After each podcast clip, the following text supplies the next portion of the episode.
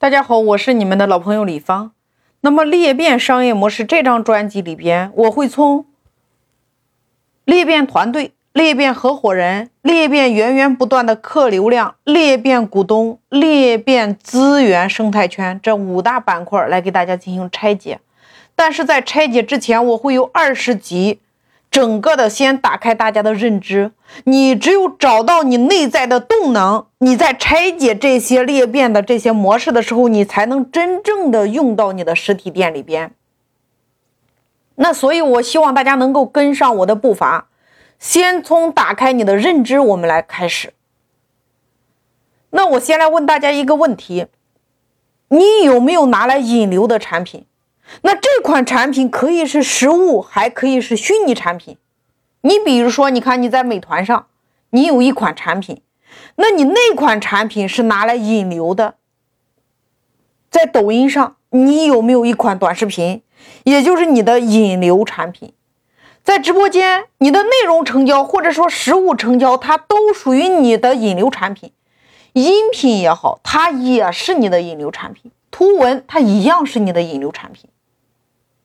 哪怕今天你把直播间的回放倒挂在你的微信公众平台，倒挂在你的小额通里边，它都属于你的引流产品。所以今天的流量入口有很多，获取流量的平台也有很多，核心是你拿什么来引流，你拿什么让粉丝来体验你，来尝试你。所以引流的设计。一个原则就是，你得围绕低成本、高价值的实物类产品，或者说虚拟类产品，让你的粉丝无限的来体验你。比如说，你看，那我的引流产品，那我们公司，你看，我们就是有免费的课程，用音频和图文和短视频的形式，在直接触达我们的粉丝，形成强大的传播力，然后产生后端的消费。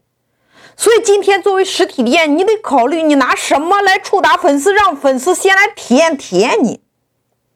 在体验的这个过程中形成裂变，点赞、转发、评论。因为今天最有价值的是你的粉丝的微信、自媒体、朋友圈、朋友群。你看，你如果是以软文的传播这样的形式，你可以选择头条。你比如说。以朋友圈的方式传播，你可以选择社群；以短视频的方式传播，你可以选择抖音、快手和微信；以音频的形式传播，你可以选择喜马和荔枝；以产品的形式传播的话，你可以选择美团、拼多多、淘宝。所以，你的引流的那个实体或者说虚拟的那个产品，你是否具备自传播？当粉丝一看到，他就想点赞、转发、关注和评论。所以，引流产品的核心是为了有让更多的潜在的客户进来，来尝试你，然后形成关注、点赞、转发和评论，形成自传播。比如说，今天你看你过去开的车行，你过去是不是在那条街开了一个车行？今天你得把你的车行开在美团。开在饿了么平台，开在抖音上，开在快手上，也就是你的公司过去是销售部门，今天你需要增加一个自媒体运营中心，他们在做增长的事情，业绩增长的事情，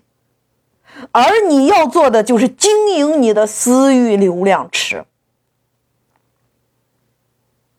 在你的私域流量池里边，你来打造你的 IP，你究竟是谁？你能给别人带来什么样的价值？经营你的粉丝圈，做大你的客户池。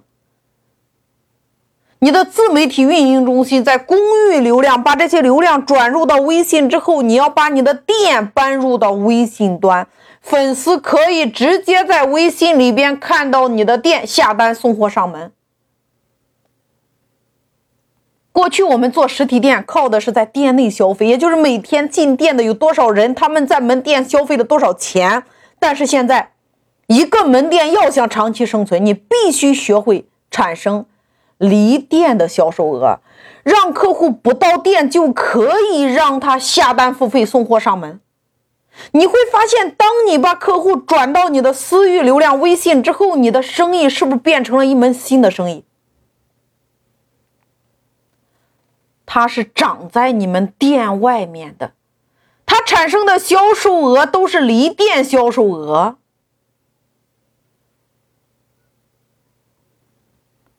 所以说，当你把你的进店客户都加到你的微信上之后，当你在公域流量里边导流的全都加到微信上之后，即使你的门店没有开门，它也没有关系呀。你在微信上可以持续卖货，也可以产生收益呀，因为你的老客户都已经加到了你的微信上，你可以推动他们持续复购，甚至为你转介绍新客户。所以说，大家在入驻这些电商平台的时候，如果是高频，高频你的客单价比较低，那这些平台的成单率会很高；如果是低频，这些平台它就是你一个公开展示的渠道。能明白这个意思吗？它不是成交额追寻的成交额，而是你展示的渠道。平台上的店就是一个招牌，用来支撑产品的原价，让人觉得原价品质高，客户口碑好。真正的销售主阵地在你的微信上。电商平台它就是一个引流的通道，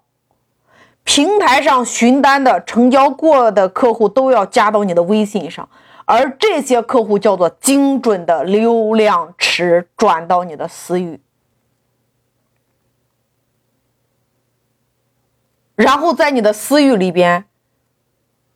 开始形成强大的连接粘性，叫做直播加分销加社群，在你的私域流量里边玩儿